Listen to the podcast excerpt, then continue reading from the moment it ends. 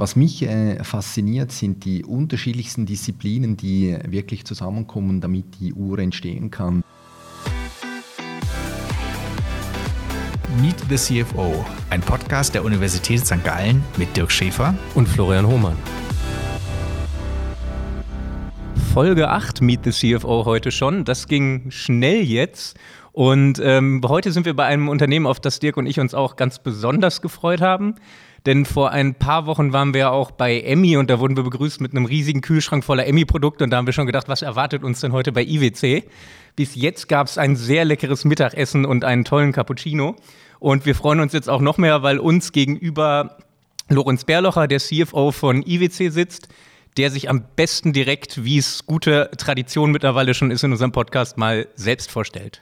Ja, besten Dank, äh, Dirk und Florian. Und es freut mich sehr, seid ihr heute nach Schaffhausen gereist, äh, bei dem äh, Hudelwetter in der Schweiz. Und äh, natürlich haben wir euch auch äh, was vorbereitet für heute Nachmittag. Ich hoffe, dass wir noch durch die Uhren schauen können und natürlich das eine oder andere äh, über das Geschäft auch diskutieren können.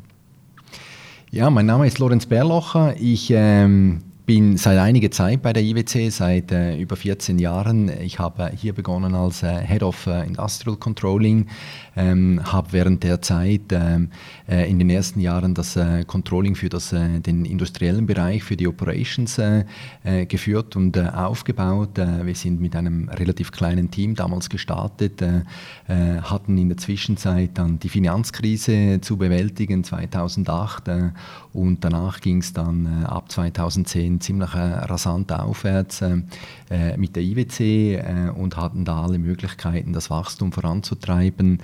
Äh, in der Zwischenzeit habe ich dann die Rolle auch gewechselt, bin in die Operations gegangen und habe dort den Bereich der Supply Chain aufgebaut. Und seit 2017, glaube ich, bist du inzwischen schon drei Jahre oder mehr als drei Jahre CFO. Ja, genau, seit äh, 2017, das war meine letzte Chance, äh, quasi nochmals zurück äh, in Finance zu gehen. Äh, und äh, mir wurde die Rolle des CFOs bei der IWC angeboten und äh, habe natürlich da nach weniger langem Überlegen schnell zusagen können, weil, weil ich wusste, was auf mich zukommen wird. Ich glaube, das war damals äh, in der Transformation mit dem Wechsel des äh, Managements auch eine sehr gute Chance da, ähm, die IWC auf neue Wege zu bringen. Und ähm, jetzt bin ich schon doch schon seit einiger Zeit hier und in der Zwischenzeit auch wieder einiges erlebt. Genau, da gehen wir jetzt nämlich gerne drauf ein. Aber wenn man im Januar mit einem CFO zusammensitzt, auch noch mit einem, der sich in der Luxusgüterindustrie bewegt, und äh, das sehen wir auch hier. Wir sitzen in einem wunderbaren äh, Boardroom, muss man da ja schon richtig sagen. Also Meetingraum wäre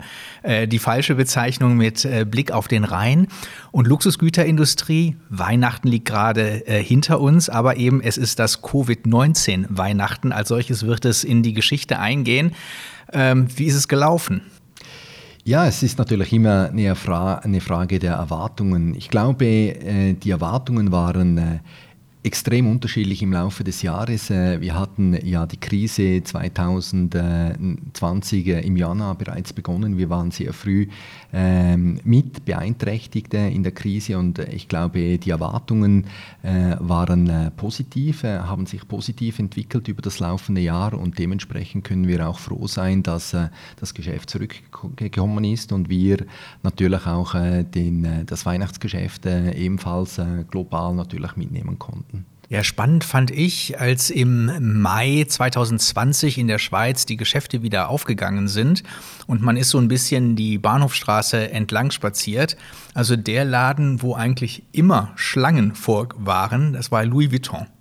Also ähm, jedes Mal mindestens zehn Leute, die äh, draußen standen. Da habe ich mich auch gefragt, eben Luxusgüter. Ja, natürlich ist Louis Vuitton eine Luxusgütermarke gehört das jetzt eben auch dazu, die Knappheit, ähm, die dann auch den Platz im Geschäft ja letztendlich betrifft, ähm, den man über Schlangen äh, dann herausbildet.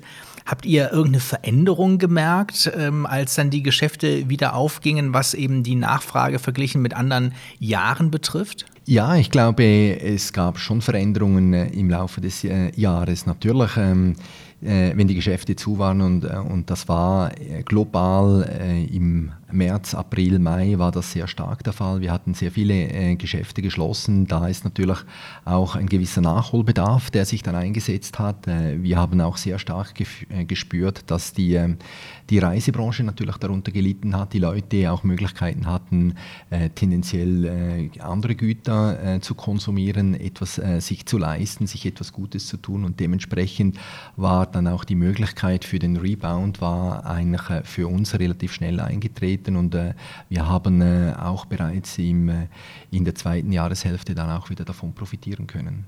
Ähm, ist das ähm, wirklich so, dass man sagen kann, das ist auch ein bisschen eine Kompensation äh, gewesen? Man konnte sich andere Dinge wie Reisen, die du angesprochen hast, nicht leisten, aber dafür hat man sich dann überlegt, ich nehme eine wertige Uhr? Ja, die, die, die, Kunden erwähnen natürlich nicht, für was dass sie jetzt das Geld nicht ausgegeben haben, aber ich glaube, ich glaube trotzdem, dass, äh, dass hier wir von dem Teil halt auch profitieren konnten und, äh, und dementsprechend äh, Umsätze machen konnten. Und wo ich gerade schon die Bahnhofstraße erwähnt habe, was ja auch augenfällig war, ihr habt eigentlich in dieser Zeit euer euren Flagship-Store dort mhm. äh, umgebaut. Ihr hattet extra einen schicken Container daneben gestellt, der eigentlich das Geschäft ja auffangen sollte, während ähm, die Umbauarbeiten stattfinden. Jetzt konnte der Container die größte Zeit, glaube ich, gar nicht geöffnet sein. Ja, äh, der Container, das war eine, eine sehr spezielle Geschichte. Wir haben den Container ja aufgebaut, damit wir den Umbau lancieren konnten. Wir hatten äh, während der Covid-Krise den, den Umbau ähm, zum, äh, zum größten Store in der Schweiz äh, lanciert gehabt. Äh, das ging sehr erfolgreich über die Bühne.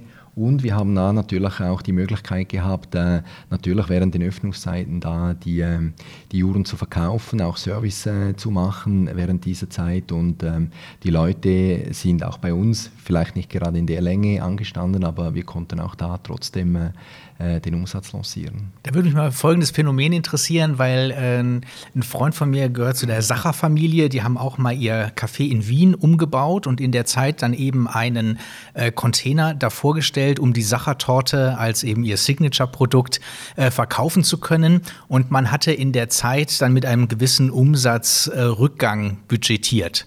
Und äh, als dann der Umbau fertig war und man den Strich drunter gezogen hat, hat man gesehen, es wurde mehr Umsatz gemacht im Container. Und dann hat man sich das angeschaut, woran könnte das denn jetzt bitte schön liegen? Äh, der Container ist sozusagen ja nur halb so schön wie der, die eigentliche Ladenfläche. Und dann hat man für sich selber den Schluss ein bisschen gezogen, die Hemmschwelle ist kleiner. Die Hemmschwelle, einfach mal über die Schwelle eben zu treten, ist geringer und das führt zu mehr Impulskäufen.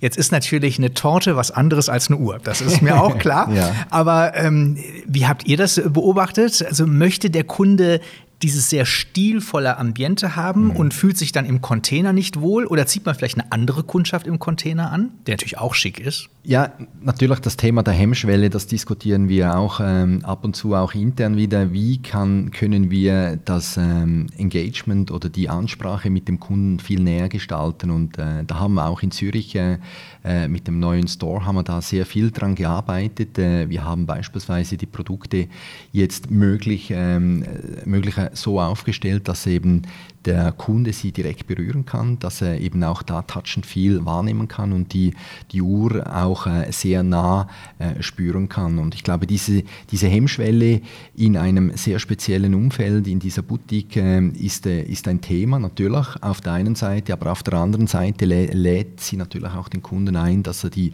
die Marke wahrnehmen kann, dass er die, die, die DNA spüren kann, die Geschichte lesen kann und eben auch sich inspirieren lassen kann von den einzelnen Geschichten und Uhren, die eben auch ähm, verkauft werden.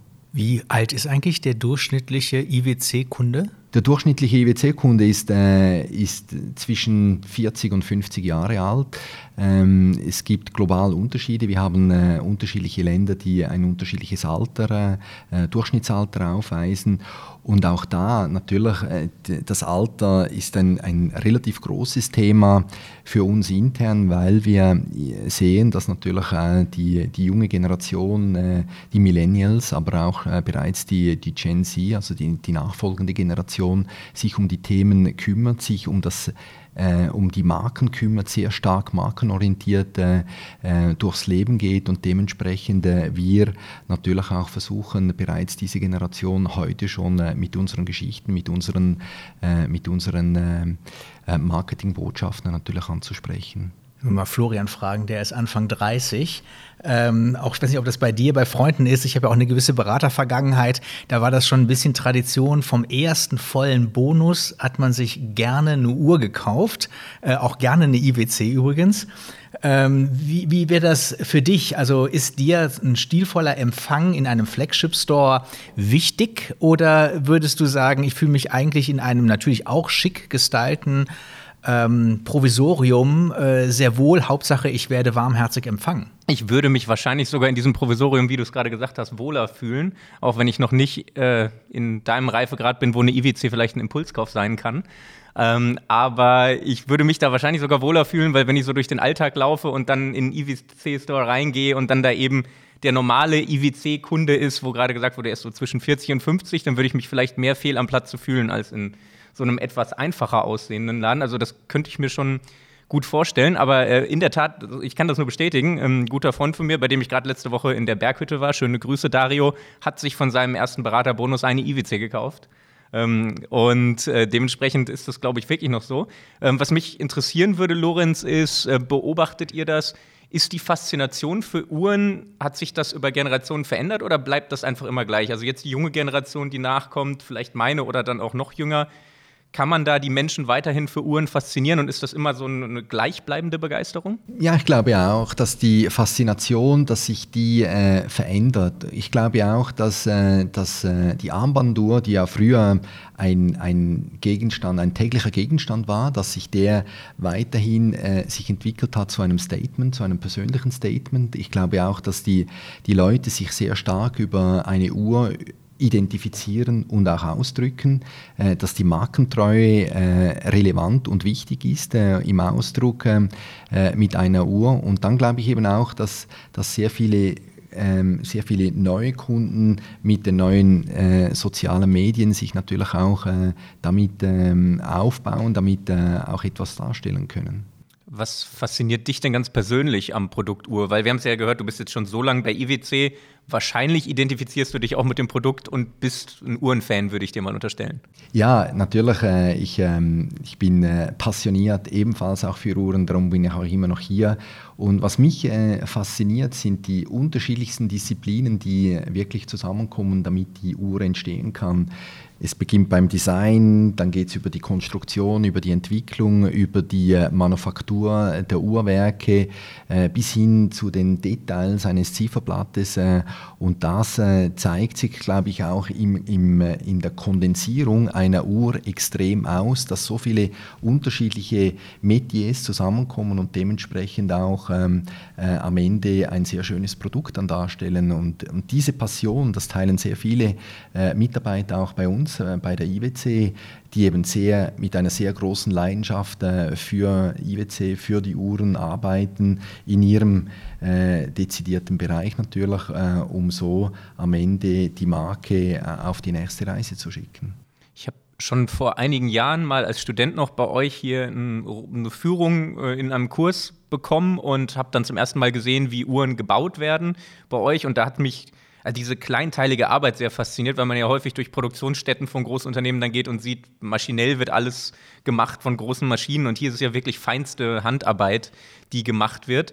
Ähm, wie sind eigentlich so die, die Zeiträume? Also es gibt, gibt wahrscheinlich unterschiedliche Zeiteinheiten, die man braucht, um so eine Uhr zusammenzubauen. Weißt du da so die Range von eurem von den Uhren, was am schnellsten geht und wie lange man teilweise für manche Uhren braucht, bis die wirklich zusammengebaut sind, ohne Design jetzt? Ja, na, natürlich, äh, das kennen wir auch und das ist auch ein, ein natürlich aus ähm, äh, finanzieller Sicht ein großes Anliegen, das äh, Working Capital äh, im Griff zu halten, äh, zu das gebundene Kapital ähm, äh, optimal zu bewirtschaften und dementsprechend natürlich auch an den Durchlaufzeiten äh, in der Fertigung zu arbeiten.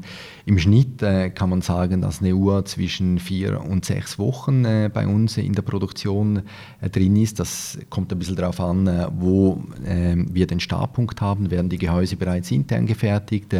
werden auch ähm, komplizierte Werke hier hinzugezogen und natürlich gibt es auch Uhrwerke, die deutlich länger in Anspruch nehmen, die extrem komplex sind in der, ähm, im Aufbau. Die werden zuerst aufgebaut, dann werden sie nochmals zurückgebaut es wird alles gereinigt und dann final wird das gesamte Uhrwerk dann nochmals äh, zusammengestellt. Das dauert dann auch länger als die, die angesprochenen paar Wochen.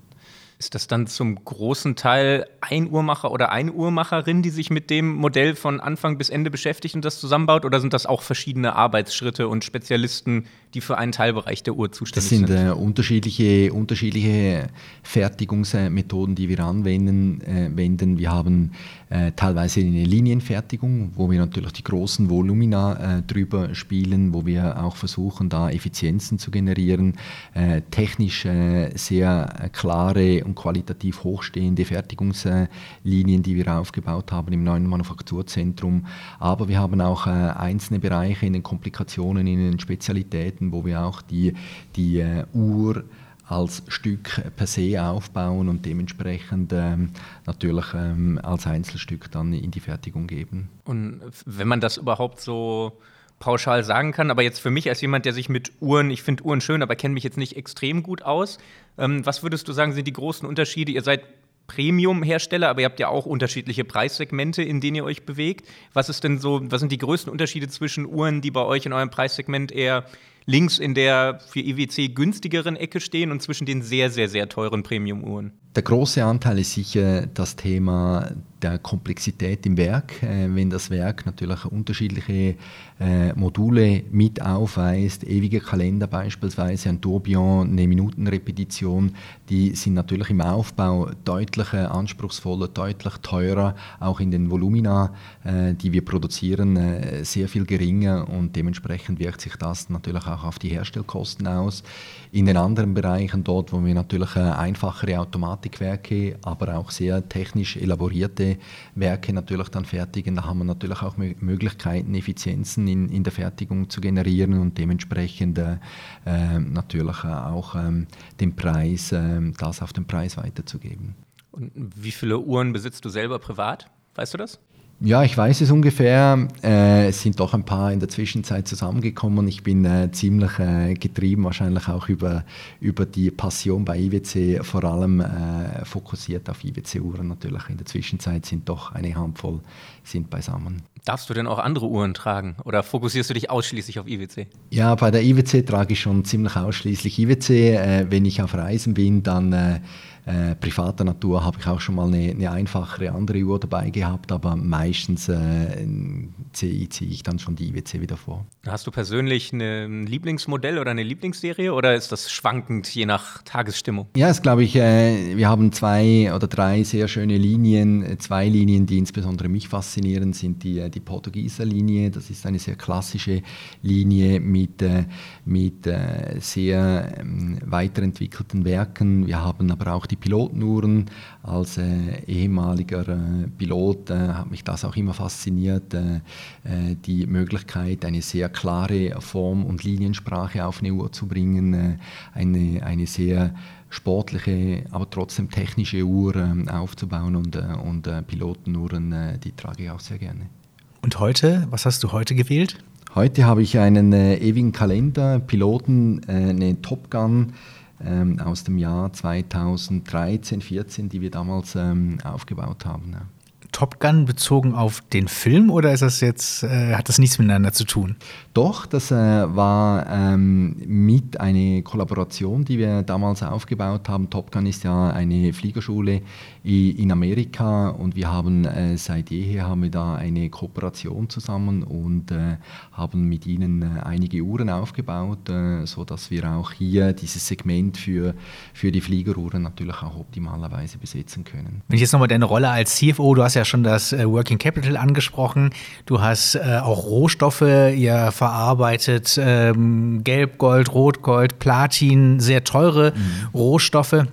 ist da eigentlich die Zusammensetzung, was der Kunde wählt, also aus welchem Material die Uhr sein soll? Ist das etwas Stabiles oder muss man da wirklich jedes Jahr neu in die Glaskugel schauen und sich überlegen, eben, welches Material ist jetzt auch vielleicht von der Mode her oder ähm, von dem, was gewünscht wird, weit vorne? Ich glaube, dass wir sehr stark die, die Nachfrage aus dem Kund mit in den Produktionsplan auch aufnehmen müssen. Und das ändert sehr stark. Wir haben eine, eine, äh, einen Anteil, der ist modisch äh, bedingt und entsprechend mit ästhetischen Elementen, die teilweise äh, im zwei-, drei Jahreszyklus natürlich ändern, mit Farben, mit unterschiedlichen Formen.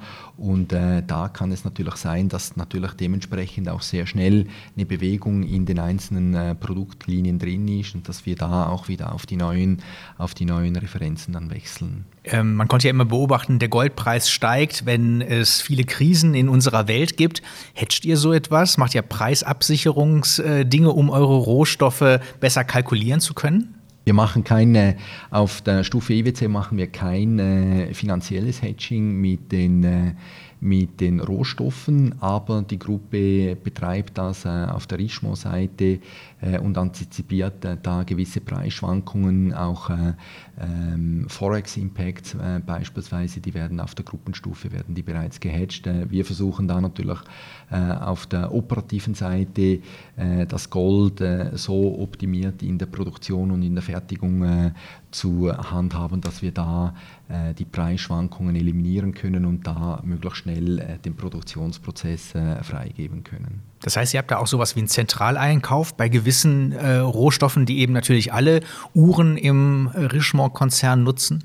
Ja, wir haben einen äh, Zentraleinkauf innerhalb von Richemont, allerdings äh, einen strategischen Einkauf. Das heißt, äh, sie kümmern sich vor allem um, äh, um äh, den indirekten Teil, nicht äh, um die relevanten Teile im Produkt der Uhr, weil das doch sehr spezifisch für die einzelne Marke ist. Aber für den indirekten Bereich, für Travel, für unterschiedliche Bereiche im Facility Management beispielsweise, da haben wir einen strategischen indirekten Einkauf und der der betreut diese Themen. Ja, nachdem wir jetzt, glaube ich, so ein bisschen verstanden haben, worum es in der Luxusgüterindustrie geht, wollen wir aber gerne noch auf das eingehen, was äh, du, Lorenz, ja auch schon angesprochen hast. Ihr habt im Januar schon sehr früh äh, Covid mitbekommen, weil ihr natürlich ein starkes Asiengeschäft habt. Und das schauen wir uns nach einer kleinen Pause wieder an.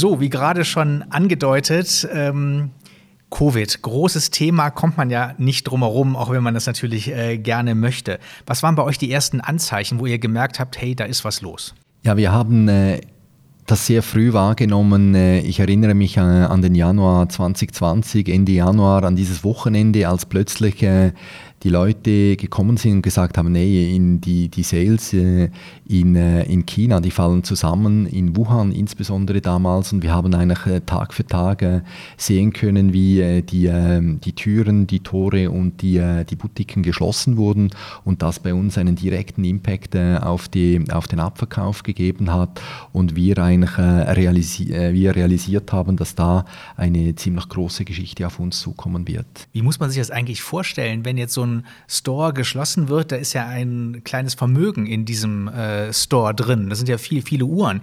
Werden die dann zusätzlich gesichert, ähm, an einen anderen Ort gebracht, ähm, an andere Verkaufsstellen ähm, umgeswitcht, die noch geöffnet haben oder wartet man einfach? Nein, äh, da gibt es natürlich auch, äh, also zuerst mal zur Sicherung, äh, es gibt äh, unterschiedliche Möglichkeiten. Teilweise werden die zurückgezogen, auch abends werden die zurückgezogen, in Tresore gebracht, die Uhren äh, äh, gesichert. Ähm, in anderen Bereichen lagern wir die, die, direkt in den Boutiquen. Aber das war dann insbesondere die, die große Herausforderung und Aufgabe, die Allokation der Uhren weltweit ans richtige, an den richtigen Verkaufspunkt zu bringen. Wir haben gesehen, gesehen, dass China dann plötzlich nicht mehr funktioniert hat. Wir haben die Uhren äh, dann global umgeschiftet, äh, die Supply Chains umgestellt. Wir haben ähm, äh, die Uhren in die USA gebracht während dieser Zeit und als sich dann die Welle von Osten in den Westen geschoben hat, äh, hat das uns auch direkt in der, in der Supply Chain getroffen und wir hatten etliche Abstimmungssitzungen, insbesondere äh, im Verkauf und in den Operations, um genau zu definieren, welche Mengen gehen jetzt äh, wohin, damit wir ähm, dort noch Umsätze machen können, wo es eben äh, noch stattgefunden hat.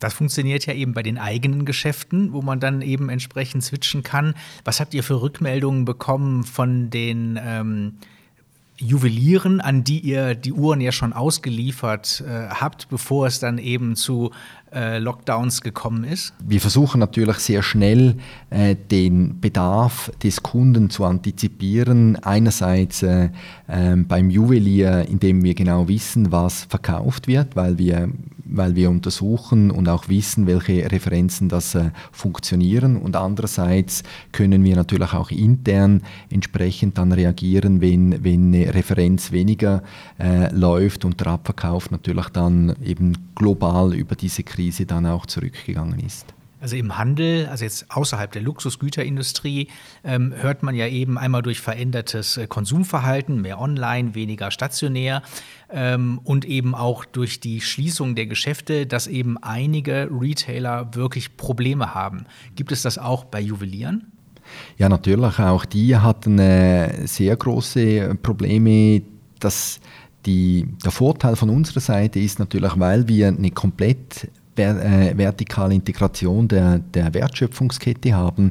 Das heißt, wir den, den Bedarf des Kunden über die Produktion bis zum Einkauf auch selber steuern können, wissen wir eigentlich äh, und sind dementsprechend auch äh, diversifiziert, wissen wir, äh, welche Risiken das bei uns äh, stehen. Der, der Handel hat natürlich das Risiko, dass entweder er die Uhr verkaufen kann, der Stock abfließt oder eben nicht. Und das ist, glaube ich, auch ein großer Vorteil, wenn wir in, einer, in einem globalen Umfeld agieren können.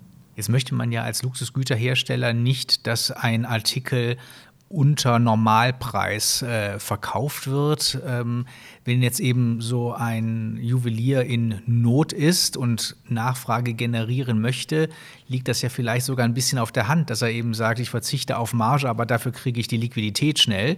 Ähm, wie siehst du das als CFO, der die ganze Marke ja positioniert mit ähm, dem Pricing?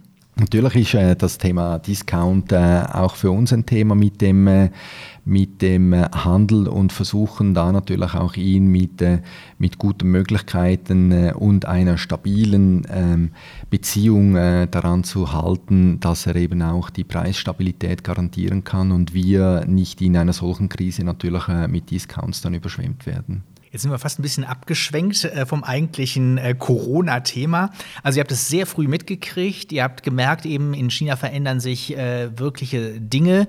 Da war noch nicht so ganz klar, schwappt das wirklich auf uns in Europa ähm, oder bleibt das sozusagen ein lokales äh, Phänomen?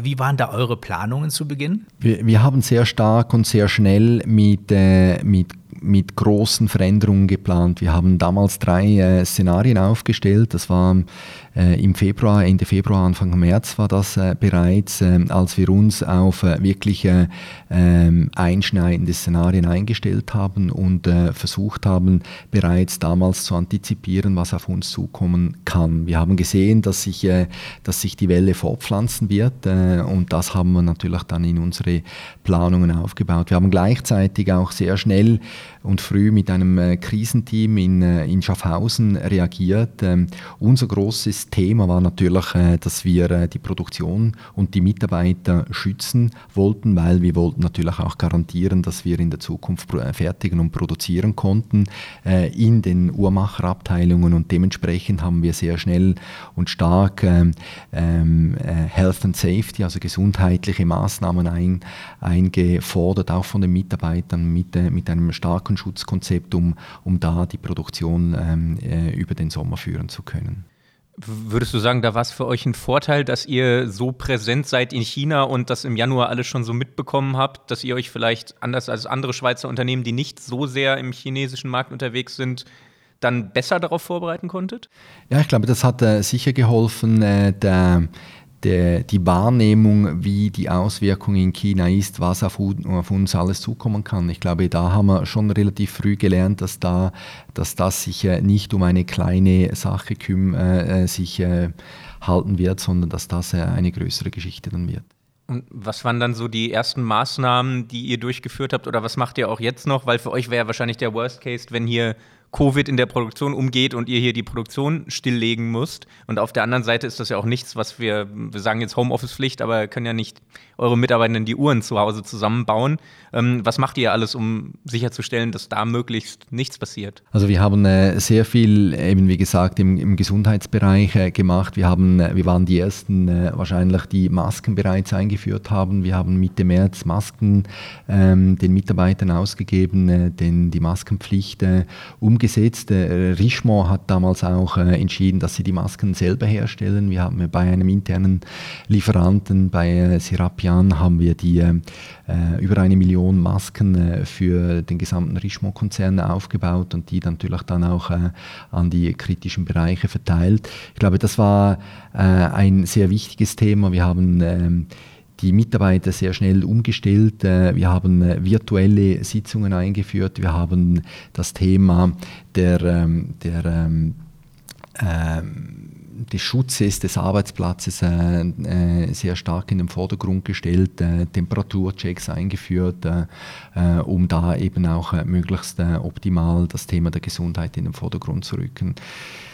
In einem zweiten Schritt war es dann relevant, dass wir sehr schnell die äh, Produktionsmengen antizipieren konnten. Äh, das war relevant, weil wir natürlich äh, durch das gebundene Kapital nicht einfach nur weiter produzieren konnten und dementsprechend haben wir auch im Frühjahr Kurzarbeit für einen Großteil der Fertigung für eine gewisse Zeit gehabt. Ähm, das hat uns natürlich geholfen, die, die Maßnahmen und den Einbruch im Verkauf abzudecken. Die Mitarbeiter waren während dieser Zeit äh, zum großen Teil zu Hause. Wir haben dann aber auch gesehen, dass der, der äh, Rebound oder der, der Anfang in China auch wieder sehr schnell ähm, äh, begonnen hat äh, und dementsprechend konnten wir die Leute auch gegen den Sommer hin bereits auch wieder zurückholen, äh, an die Arbeit äh, ähm, bringen und auch wieder die Produktion dann weitersetzen, weiter fortsetzen.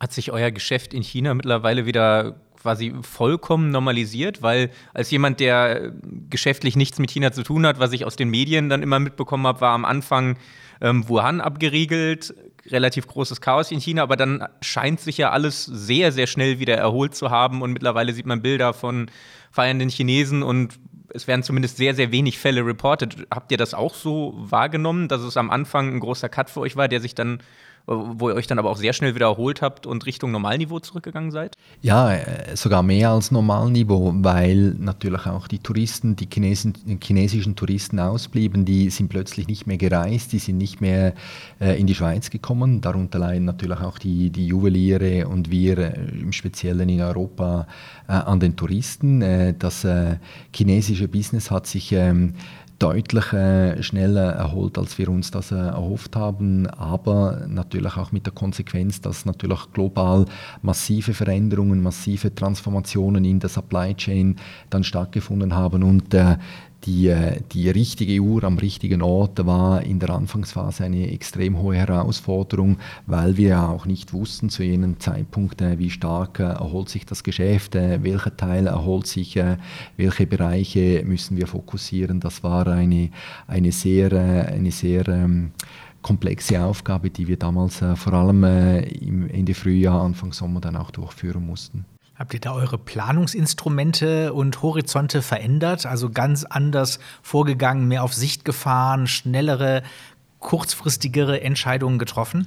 Absolut. Wir haben damals äh, sehr, sehr stark an den Produktionsplänen innerhalb von Wochenbasis die Produktion angepasst, äh, die Mengen auf den einzelnen Referenzen angepasst und wir haben dann auch den Finanzfokus äh, uns vorgenommen und da einen Rolling Forecast eingeführt. Wir sind weggekommen von den normalen Budgeting Cycles und haben ein rollierendes System eingeführt, was uns damals auch dann die Möglichkeit gegeben hat, sehr schnell zu antizipieren, was funktioniert ähm, in den Umsätzen, wo entwickeln sich die Kostenblöcke hin, was passiert mit dem Cash. Wir haben wir haben, wie, wie bereits angesprochen, über das gebundene Kapital an einerseits an Uhren, andererseits natürlich auch an Assets, an den, an den Boutiquen, an den Anlagen in der Fertigung, aber auch äh, im Verkauf haben wir sehr hohe äh, Blöcke Kapital äh, im Kapital gebunden und deshalb ähm, war das wichtig, dass wir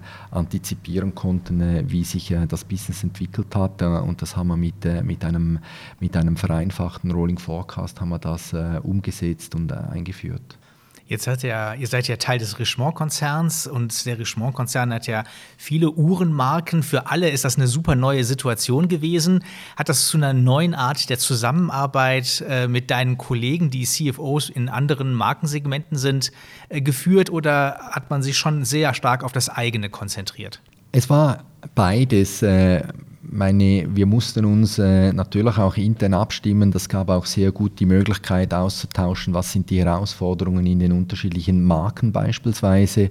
Wir hatten damals äh, äh, während der Hochphase im äh, praktischen Wochenrhythmus Abstimmungen auf der Gruppenstufe. Wir haben aber auch intern natürlich äh, das operative Business äh, vorantreiben müssen. Wir mussten entscheiden, welche Mengen werden jetzt produziert, wie äh, machen wir die Anpassungen und das hat schon zu einer neuen Dynamik auch im, im Geschäftsvorgang in der Entscheidung dann auch geführt. Führt das dazu, dass Du äh, meinst, jetzt sind auch neue Zeiten für das New Normal äh, angebrochen, also was eben die Zusammenarbeit äh, anbelangt, oder ist man eigentlich zwischen, ich glaube, Maisons heißt das bei mhm. euch, ne? Die genau. verschiedenen ja, genau. äh, Marken. Äh, ist das ein starker Konkurrenzkampf? Ähm, ich würde sagen, es ist, ähm, es ist beides. Natürlich versuchen wir auch äh, da die, äh, die, die unterschiedlichen Marken in unterschiedlichen Bereichen zu positionieren. Ich glaube, aus meiner Sicht äh, haben wir die Möglichkeit, natürlich von den Besten auch innerhalb zu lernen, Best Practices äh, auszutauschen und dementsprechend äh, haben wir ein sehr offenes äh, Verhältnis auch innerhalb der, der Finanzcommunity, wo wir uns austauschen, wo wir versuchen, äh, gute Benchmarks auch zu übernehmen und, äh, und die natürlich für die, für die einzelnen Maisons dann aufzubauen. Wo du gerade Benchmarks sagst, was ist da deine Lieblingskennzahl? Meine Lieblingskennzahl, ich meine, es gibt unterschiedliche Kennzahlen über die, über die äh, gesamte Erfolgsrechnung. Was ich immer sehr spannend finde, ist, wenn es um das Thema der Supply Chain geht, äh, wie verändert sich äh, das Kapital. Was ich auch sehr spannend finde, ist im Bereich von Boutiquen. Die Boutiquen lassen sich ganz gut vergleichen und da kann man auch die eine oder andere spannende Kennzahl rauslesen im Bereich vom Retail. Ähm, ein Thema, was uns, was ja viele Industrien betroffen hat, ist, dass während ähm, Covid die ähm, Beschaffungsketten nicht mehr so funktioniert haben, die internationalen Beschaffungsketten nicht mehr so funktioniert haben, wie man das in einer globalisierten Welt gewöhnt war. Hat euch das auch betroffen? Ja, sehr. Das hat uns sehr betroffen einerseits die Supply Chain zum Kunden hin, ab Schaffhausen. Jede Uhr, wir, die wir produzieren, verlässt Schaffhausen. Ähm, das hat uns sehr gestört, weil plötzlich die, die Lead Times, die, die angeschlagenen Zeiten in die Länder nicht mehr funktioniert haben, weil die, äh, die bestehenden Supply Chains unterbrochen waren, äh, wir nicht mehr einbuchen konnten teilweise. Ähm, andererseits natürlich auch mit den Lieferanten, das war eine sehr herausfordernde Zeit äh, und da hat sich auch wieder einmal mehr der, der Bullwhip-Effekt ähm, herauskristallisiert, also eine Nachfragestörung, die sich am, am Kunden in der Supply Chain verändert. Und das war ja mit Corona extrem stark der Fall, wie sich das fortgepflanzt hat über die gesamte Supply Chain und am Ende Ende die Lieferanten sehr stark auch darunter gelitten haben, weil sie einerseits von heute auf morgen praktisch zumachen mussten und andererseits, weil natürlich auch, äh, als die Nachfrage wieder gekommen ist, äh, da natürlich auch wieder äh, produziert werden musste. Und das war, das war schon eine ziemlich große Herausforderung. Glaubst du, das hat mittel- oder auch langfristige Folgen, eben wie man sein Business organisiert? Wird man das zukünftig etwas anders machen als in der Vergangenheit? Oder sagst du, nein, eigentlich hat es in der Vergangenheit super funktioniert und nur weil es einmal eine Störung gibt, muss man das nicht über den Haufen werfen? Nein, ich glaube schon, dass man sich das nochmals überdenken muss. Ich glaube, wir haben in der Vergangenheit auch viel im Bereich ähm, von Risikoabschätzungen gemacht in, in der Supply Chain mit Double Sourcing, mit äh, unterschiedlichen Lieferanten, die wir aufgebaut haben, äh, aber auch in, de, in den Wertströmen, wie wir intern produzieren. Ich glaube, da gab es schon ein, ein, ein, ein Lernen der Organisation, wie wir solche Themen verbessern können. Und ich glaube, das hat, das hat äh, auch ein Großteil der Organisation ausgezeichnet, dass man sehr schnell und sehr agil äh, über, über die einzelnen Monate ähm, ähm, arbeiten konnte, um eben auch dann äh, die Learnings, die wir gemacht haben, bereits antizipieren konnten. Also führt das jetzt deiner Meinung nach dazu, dass man zukünftig eher etwas mehr Lieferanten hat, um eben dann wechseln zu können, aber dann wird man vielleicht nicht mehr die ganz hohen ähm, Mengenrabatte einfordern können, weil es mehr aufgeteilt ist? Ja, das ist, äh, das ist immer ein Dilemma, aber das, äh, mit dem ist, äh, ist der äh, Einkäufer oder die, die Supply Chain natürlich täglich konfrontiert, dass sie das äh, untersuchen müssen und äh, den, den Trade-off finden müssen. Ja, was ist jetzt optimiert? kaufe ich zu einem günstigeren Preis ein oder versuche ich da über das Mengengerüst etwas Positives zu erreichen? Weil die andere Variante wäre ja sonst, dass man sagt, wir brauchen höhere Mindeststocks, aber da wirst du ja als CFOler sagen, oh, das möchte ich aber eigentlich nicht, oder?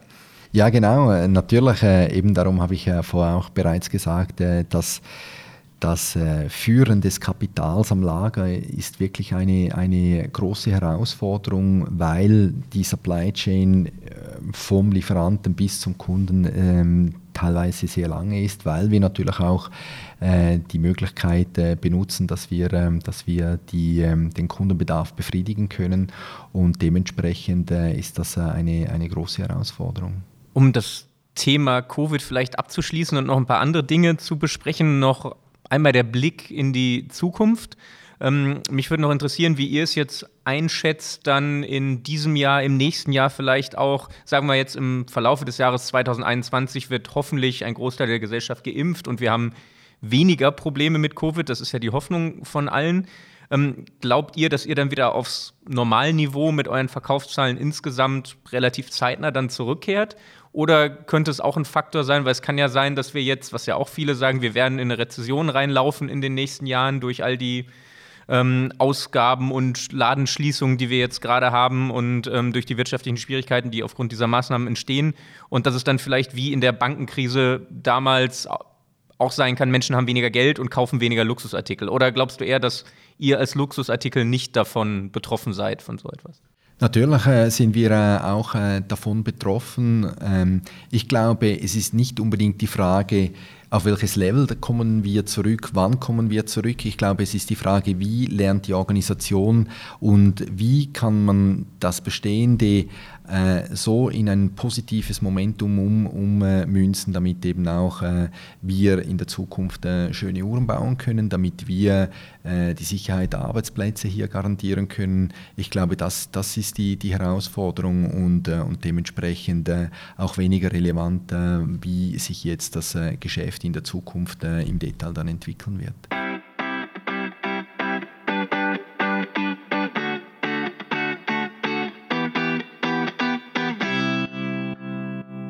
Nächsten Themenblock wollen wir ein bisschen auch auf Digitalisierung eingeben und da gibt ja eigentlich dein LinkedIn-Profil ähm, schon die Möglichkeit, dort den Einstieg zu finden. Du hast mal eine Weiterbildung gemacht zum Thema Digital Leadership mhm. äh, am IMD in Lausanne. Was nimmst du vor allem mit? Was sind die wichtigsten Punkte, wo du sagst, eben, die haben wirklich auch mein Handeln und meine Entscheidungsausrichtung verändert? Ich glaube, es sind, es sind zwei Themen. Einerseits, dass, äh, dass gewisse Bereiche wesentlich weiter sind als das, was wir hier in den letzten 150 Jahren aufgebaut haben, insbesondere in China. Ich glaube auch äh, in einem zweiten Schritt, dass die, dass die Transformation, äh, die digitale Transformation jeden Bereich äh, befassen wird oder tangieren wird und dementsprechend auch bei uns natürlich äh, äh, sehr große Anstrengungen bereits stattgefunden haben, um, um den Bereich vorwärts zu voranzutreiben. Insbesondere auch im, im Business selber, wo wir versuchen, nicht eine digitale Uhr natürlich aufzubauen, sondern den Anspruch haben, mit den Möglichkeiten äh, der digitalen neuen Welt äh, den Anspruch äh, des Kunden wesentlich besser zu befriedigen. 2017 ungefähr hast du diesen äh, Kurs gemacht. Jetzt haben wir Anfang 2021. Wenn du jetzt die IWC in diesem Thema nimmst, was hat sich denn in dieser Zeitspanne verändert? Sehr viel. Äh, ich glaube, wir haben einiges äh, in die Wege geleitet, äh, insbesondere im, im Verkauf. Da haben wir die, das Thema E-Commerce sehr stark vorangetrieben. Natürlich ist es noch nicht der, der größte Anteil von unserem Verkauf. Der Kunde möchte immer noch in die in die Boutique gehen, in den Laden gehen, sich die Uhr anziehen und versuchen, ähm, de, das Gefühl äh, für sich und die Uhr zu entwickeln. Aber ich glaube, dass der, der Kunde auch in der Vorbereitung für den Entscheid zum Kauf einer Uhr sehr stark äh, sich von den digitalen Medien, sich von den digitalen Möglichkeiten beeinflussen lässt und dementsprechend sich auch äh, über, über Social Media oder über ähm, iwc.com oder über andere Bereiche natürlich sich informiert und dementsprechend auch äh, sich auf den Kauf vorbereitet. Was hat sich denn für dich jetzt konkret im Finanzbereich von IWC in den letzten Jahren verändert? Welche Digitalisierungsprojekte habt ihr vielleicht angestoßen? Was habt ihr da so in der Pipeline? Ja, wir haben äh, bereits äh, verschiedene Themen äh, versucht äh, zu implementieren und auch bereits begonnen. Äh, wir haben das Thema äh, Automatisierung im Bereich der Standardkostenrechnung als Beispiel vorangetrieben. Wir haben insbesondere uns mit neuen Tools und Möglichkeiten auseinandergesetzt, um die administrativen Tätigkeiten, die zwar relevant sind, einen Finanzbereich zu führen, aber vielleicht auch zeitaufwendig sind, äh, die versuchen wir sehr stark ähm, äh, zu eliminieren, damit eben die die Tätigkeit des Mitarbeiters auch dort stattfindet, wo es einen echten Mehrwert bringt, indem dass er eben eine Analyse fahren kann, indem dass er den Beitrag fürs Business äh, am richtigen Ort äh, aufbauen kann.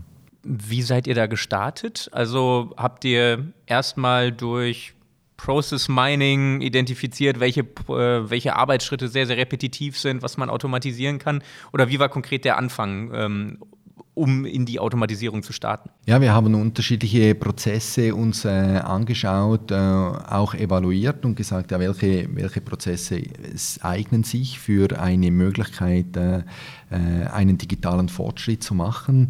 Äh, die haben wir uns äh, nochmals dann mit der IT, mit den, mit den technischen Hilfsmitteln reviewed und versucht da den, mit, einem, mit einem Erfolgserlebnis natürlich zu starten, sodass wir sehen, ah, der erste Schritt ist getan und wir bereits in, in weitere Schritte dann gehen können. Wir haben auch global einige Themen ähm, lanciert. in China beispielsweise gibt es sehr hohe administrative Aufwendungen für die Erfassung der Mehrwertsteuer äh, und da konnten wir auch äh, einige innerhalb der Gruppe einige Themen bereits äh, in die Wege leiten, um das Thema äh, der Digitalisierung im, im Finanzbereich äh, einen Schritt vorwärts zu bringen. Ähm, wie weit würdest du sagen, seid ihr da so? Also von den Prozessen, die ihr identifiziert habt, die man theoretisch automatisieren könnte, wie weit auf dem Weg seid ihr da schon fortgeschritten? Ja, wir, ich glaube, wir, sind, äh, wir haben angefangen, aber es, wir sind noch ein gutes Stück weg äh, von dem, was wir wirklich erreichen möchten. Ich glaube, dass äh, auch mit der bestehenden Krise, äh, mit den bestehenden Veränderungen, die uns äh, die digitale, der digitale Fokus momentan bringt, glaube ich, äh, liegt da noch sehr viel Potenzial hier, sodass wir, so dass wir die nächsten Schritte nochmals eingehen können. Wir haben einiges im Bereich Accounting ebenfalls lanciert, wo wir versuchen, die Rechnungen automatisiert äh, zu prozessieren, sodass wir auch hier das Interface und auch die Fehleranfälligkeit natürlich auch eliminieren können. Da wir jetzt ja gerade schon über Covid gesprochen haben, vielleicht dann auch nochmal, um den Bogen dazu spannen, würdest du sagen, die aktuelle Krise ist da eher ein Hemmschuh im Bereich der Digitalisierung des Finanzbereichs, weil ihr den Fokus gerade auf andere Dinge setzen müsst? Oder vielleicht sogar ein Beschleuniger, weil durch Automatisierung ähm, kannst du Effizienzen heben, kannst vielleicht Geld sparen und dementsprechend ist es jetzt wichtiger denn je und Covid ist vielleicht sogar ein Treiber? Nee, Covid ist äh, absolut ein, ein Treiber und äh, einerseits nicht nur jetzt im Finanzbereich, wo natürlich die, die Nachfrage sehr stark nach digitalen Lösungen, nach äh, Verbesserungen im digitalen Bereich äh, daherkommt. Ich glaube auch sehr stark im, äh, im Business selber, der Fokus auf die Relevanz, dass äh, das digitale Business auch im, im Luxusgüterumfeld eine Relevanz hat, dass wir hier die Ansprache und die Interaktion mit dem Kunden auf unterschiedlichen Ebenen, in unterschiedlichen Channels machen können. Wenn man sich überlegt, dass der Kunde über über ein Jahr wahrscheinlich sich die Zeit nimmt, bis er sich entscheidet äh, für eine Uhr, dass er während, diesem, während dieser Reise am richtigen Ort abgeholt wird, auch mit den digitalen Möglichkeiten, glaube ich, äh, ich sehr wohl, dass, äh, dass sich da sehr viel Potenzial noch äh, in der Zukunft auf, aufmachen wird. Als CFO bist du ja auch eine wichtige Führungskraft im Haus. Wie fühlt sich das für dich eben als Führungskraft an, dass man eben jetzt viele Sitzungen online äh, letztendlich macht, dass also der persönliche Kontakt auch zu seinen wichtigen Mitarbeitern weniger geworden ist. Kannst du da gut mit umgehen oder fehlt dir was? Ja, natürlich fehlt der persönliche Kontakt und ich arbeite sehr gern mit den, mit den Leuten und den Teams äh, zusammen. Das fehlt natürlich. Ähm, was wir natürlich sehen auf der anderen Seite ist, dass durch die Möglichkeit äh, mit den digitalen Meetings äh, und den Abstimmungen äh, wir trotzdem die Effizienz auf den Boden äh, bringen. Ich glaube nicht, dass wir da Einbußen haben. Im Gegenteil, der Fokus äh, in der Führung der Sitzungen, in der Führung äh, der Arbeiten und Tätigkeiten ist sehr stark äh, getrieben von, äh, von den Möglichkeiten, die jetzt halt auch das äh, digitale Umfeld bietet. Ähm, wie gesagt, ich wäre natürlich lieber gerne mit den Leuten vertiefter in den einzelnen Projekten, in den Themen drin, um, um den persönlichen Kontakt natürlich weiter zu intensivieren. Wie fühlt sich für dich Homeoffice an? Also für dich persönlich bei dir zu Hause? Ja, das war natürlich äh, in der Anfangsphase war das äh, einen gewissen äh, Gewöhnungsbedarf, der das verlangt hat. Mittlerweile kommt man natürlich sehr schnell, sage ich mal, vom vom äh, Bett oder vom Ausstehen, vom Café in das Homeoffice. Äh, die Themen verschwimmen. Ich glaube, da muss man äh, aufpassen. Ich habe früher eigentlich sehr gerne meine halbe Stunde im Auto verbracht, wo ich mir den Tag reflektieren konnte, wo ich nochmals durch die Themen durchgehen konnte oder mich auf Themen vorbereiten konnte mental.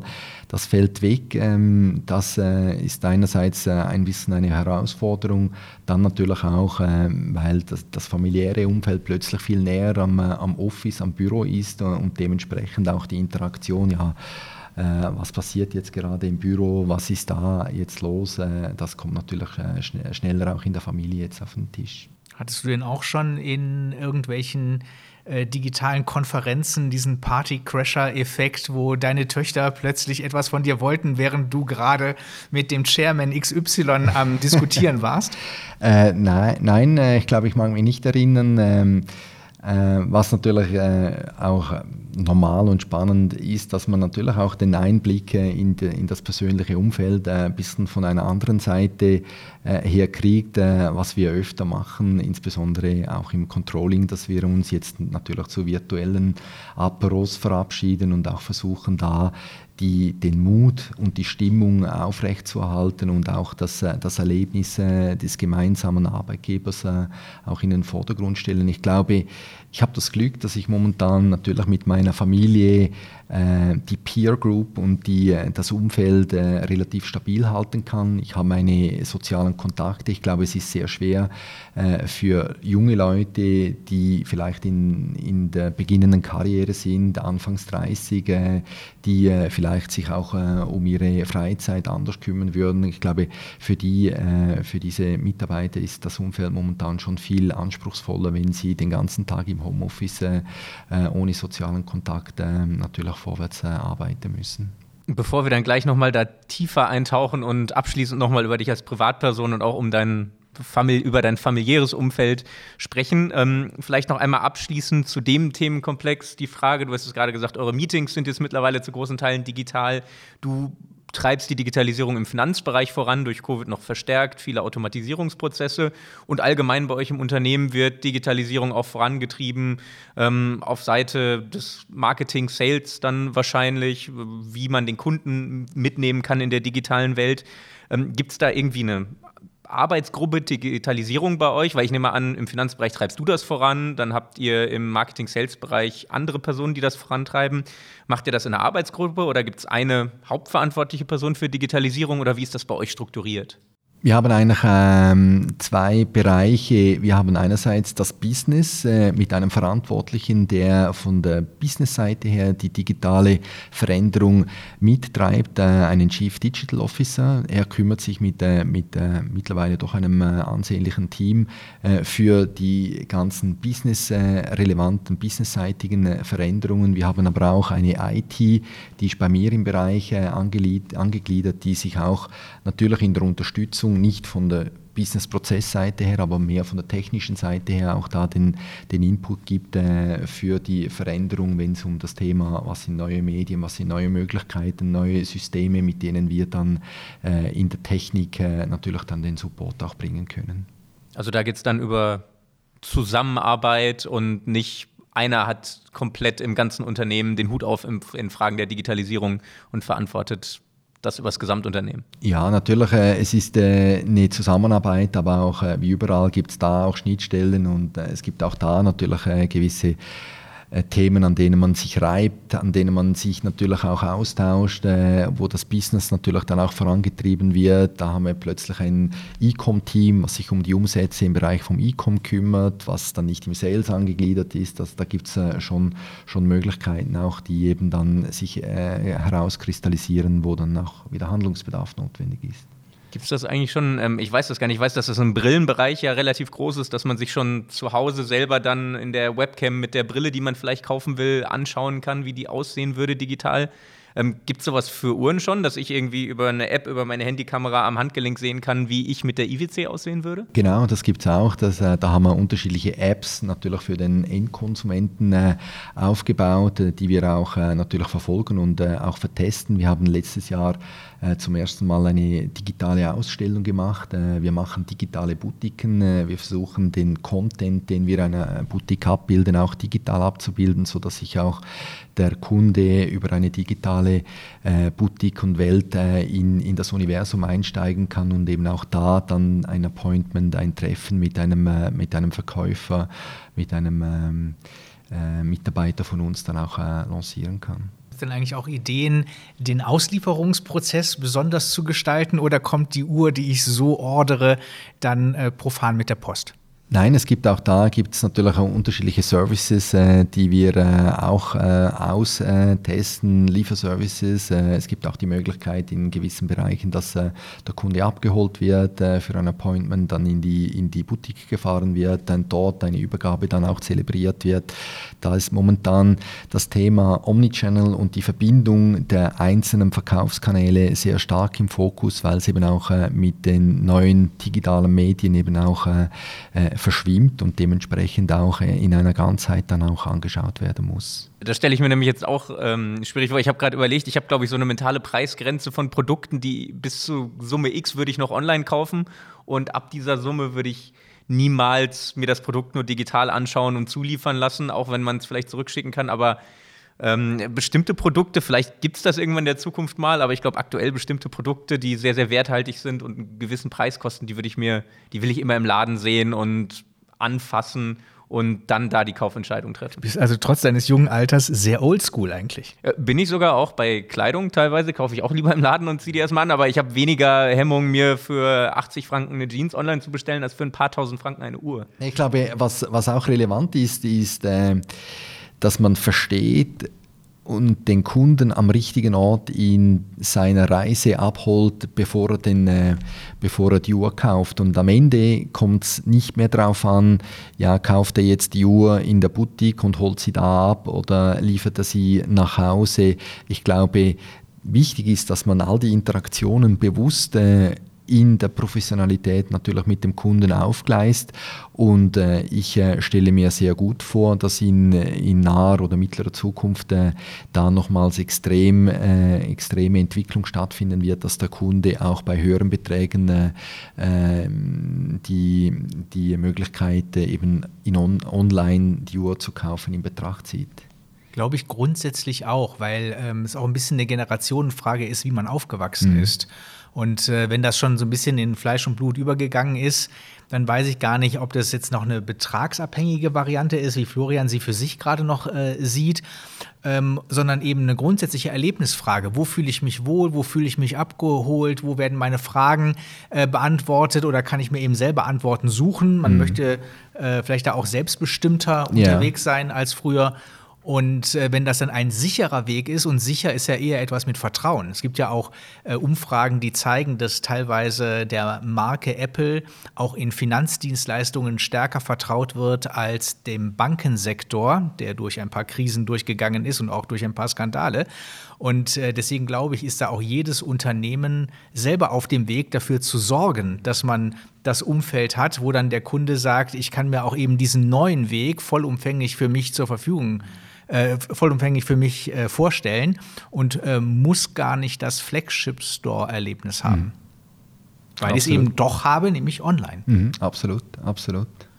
Ja, spannend. Ja, dann kommen wir jetzt nach einer schicken Musik ähm, dann auf dich nochmal zu sprechen, lieber Lorenz.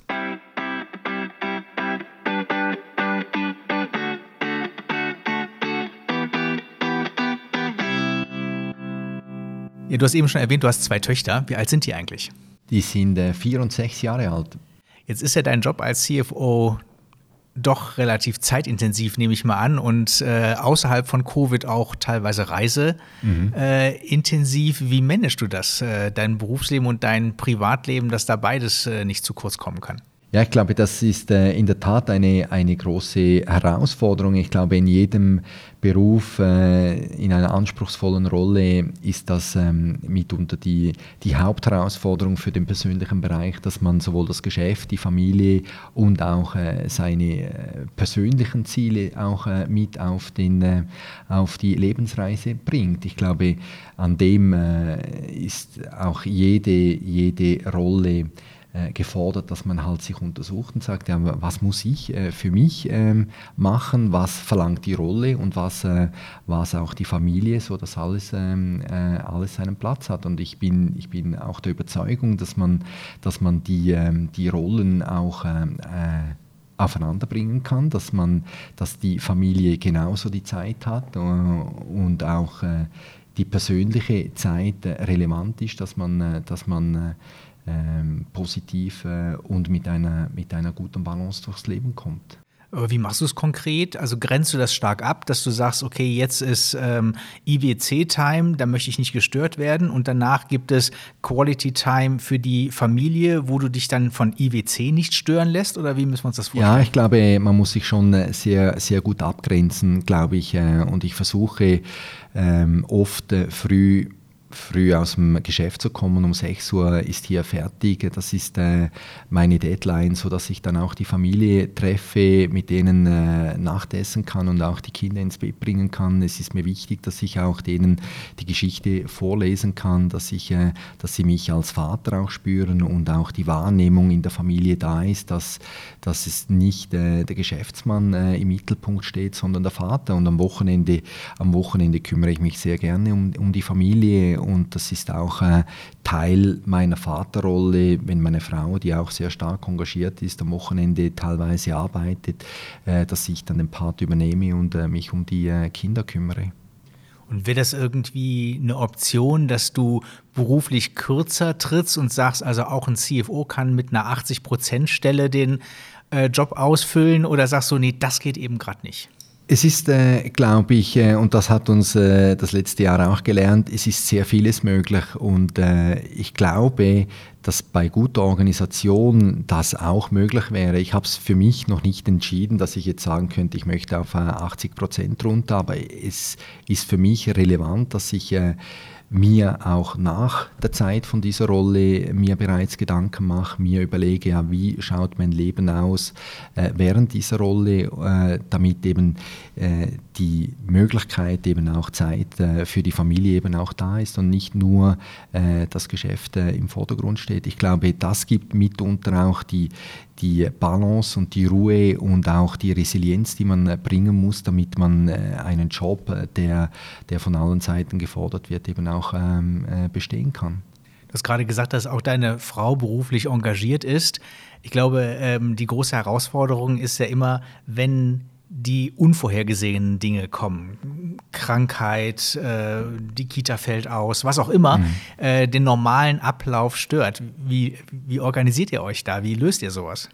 Ja, auch in der gemeinschaftlichen Diskussion. Ich glaube, man muss die Themen auf den Tisch bringen, so wie sie halt anstehen. Natürlich, meine Frau übernimmt da oftmals sehr einen großen Anteil in der Bearbeitung auch von den, von den täglichen Arbeiten mit den Kindern, aber es ist auch meine Aufgabe und so sehe ich es auch meine Verpflichtung mit, dem, mit der Zusage zur Familie eben auch diese Tätigkeiten zu übernehmen, Kindergartenbesuche ähm, in die Wege zu leiten, äh, Kleider auszusuchen mit den Kindern. Das ist schon eine Relevanz und ich glaube auch, da hat in der Gesellschaft in den letzten Jahren ein, ein Umdenken stattgefunden, dass solche Themen Platz haben müssen, auch in der Rolle, dass das eben auch die Balance am Ende dann ausmacht äh, und auch die, die, äh, die Zeit dann herbringt. Aber wie immer, es ist eine, eine Frage einer guten Organisation und die Organisation muss man sich abstimmen. Wir haben beispielsweise Familien-Apps, wir haben, äh, wo wir unsere Tasks dann auch äh,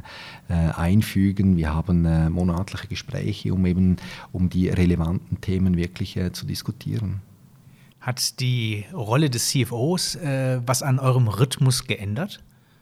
Weil da waren ja die beiden Töchter auch schon da, sie waren natürlich noch kleiner als heute, mhm. aber ähm, hat das irgendwie das Familienspiel verändert?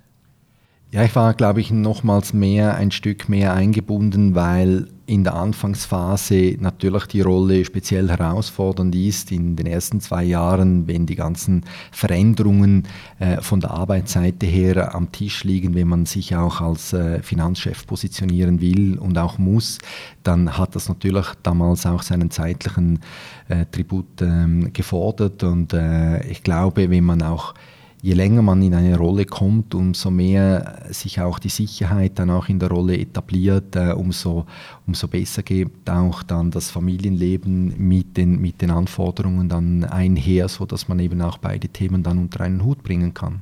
Jetzt sagst du, beide Themen unter einen Hut bringen. Da gibt es dann wahrscheinlich sogar noch, da gibt es dann wahrscheinlich sogar noch ein drittes Thema, man will ja nicht nur Zeit für Beruf und Familie aufwenden, sondern vielleicht auch noch ein Prozent, wenn man es hat, für ein paar private Hobbys, die es vielleicht nebenbei noch so gibt. Und du hast ja vorhin angesprochen, dass du Pilot bist. Das stimmt, oder? Ja. Ist das aktuell noch ein großes Hobby von dir oder ist das das, was du mal gemacht hast? Nee, das habe ich mal gemacht und äh, ich habe das äh, auch wieder, ich glaube, in, im in der Art, wie man sich fokussiert, äh, auf die Seite gegeben. Nachdem die Familie gekommen ist, habe ich äh, das äh, äh separiert. Äh, ich bin sehr gerne geflogen, habe die Ausbildung äh, zum Privatpilot gemacht. ich habe dann auch die, ähm, die Fliegerei in den Bergen vorangetrieben, Gletscherflug gemacht. Das war eine überaus bereichernde Ausbildung. Einerseits, weil man mit unterschiedlichen komplexen Themen anderen Informationen auch umgehen muss, andererseits, weil man auch äh, entscheiden muss, entscheiden für sich, entscheiden für, für ein Risiko, was man eingeht. Äh, und das äh, fand ich eine, eine sehr äh, bereichernde Aufgabe, die, die mich auch heute immer noch wieder äh, zurückblicken lässt und sagt, ah, okay, wie, wie, hätte es da reagiert, wie muss man unter Druck entscheiden, was sind die richtigen ähm, Regeln, die man einhalten muss, damit, äh, damit nichts schiefgehen kann. Das fand ich sehr gut und das ist auch eines meiner Themen, was ich sicher später wieder aufgreifen möchte, um da nochmals äh, meine Ideen äh, weiterzuentwickeln. Und was sind dann heute deine Ich-Themen? Heute sind meine Ich-Themen äh, Zeit äh, zum Reisen beispielsweise, jetzt nicht gerade unter Covid. Äh, ich reise sehr gerne. Ähm, ich war in unterschiedlichen Ländern auf der, ähm, im zentralasiatischen Bereich, auch mit der Familie. Da kann man sehr gut das äh, die Inspiration von außen herholen, indem man halt äh, die Familie mit integriert während, äh, während dem Urlaub, während einer Familienreise, so dass man äh, natürlich äh, äh, sich auch da ähm, äh, Inspirationen holen kann. Muss man als CFO nicht auch golfen? Nein, muss man überhaupt nicht. Im Gegenteil, ich finde, ich finde, man kann so unterschiedliche Tätigkeiten machen, die genauso ähm, genauso inspirierend äh, sind, äh, indem man mit dem Rucksack beispielsweise auf sich auf der Seidenstraße begibt, äh, mit den Kindern durch Usbekistan reist. Das sind genau, genauso Tätigkeiten und trotzdem nebenher das Thema von Engagement in einer sozialen Gesellschaft neben dem Business auch weiterführen kann.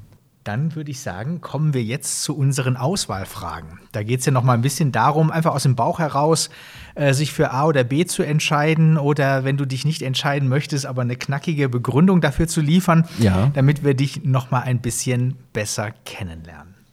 Dann starten wir doch direkt noch einmal uhrenspezifisch. Dann starten wir noch mal direkt in deiner Komfortzone und mit der ersten Frage Metall- oder Lederarmband? Leder, Steak oder Salat? Steak, am besten auf dem, äh, auf dem äh, Grill. Bei einem runden Geburtstag große Sause oder in den Urlaub flüchten? In den Urlaub flüchten. Gut, wenn wir schon über Urlaub sprechen, dann die Frage: einsame Insel oder pulsierende Großstadt? Ich würde eher die einsame Insel wählen, um danach vielleicht in einem zweiten Teil dann die Stadt zu besuchen. Bist du selber eher der Sommertyp oder der Wintertyp? Ich glaube, ich bin eher der Wintertyp. Äh, Mir liebt Kälte. Äh, Ich fahre sehr gerne Ski und äh, definitiv Winter. Das heißt, momentan gibt es ja viel zum Schneeschippen, da bist du dann auch dabei. Bin ich auch dabei. Eher schick oder eher funktional? Äh, funktional. Eher das ähm, feine Dinner mit deiner Frau oder äh, die rustikale Essenssituation mit der ganzen Familie? Definitiv beides. Geld sparen oder Geld ausgeben? Geld sparen. Und wenn du auf Uhren schaust, ist dir eher wichtig, dass man was Innovatives entdecken kann oder dass dir eine authentische Geschichte erzählt wird? Ich glaube, Innovation. Innovation ist wichtig im Bereich Materialien, im Bereich äh, Fortschritte und ähm, eines Werkes. Ich würde auf Innovation gehen. Dann bedanken wir uns bei dir. Das waren sehr kurzweilige, ja, etwas mehr als eine Stunde zeigt das Aufnahmegerät an, eine sehr kurzweilige Zeit. Und dann haben wir jetzt vielleicht noch ein bisschen Zeit, uns ein paar schöne Uhren anzuschauen. Das werden wir machen.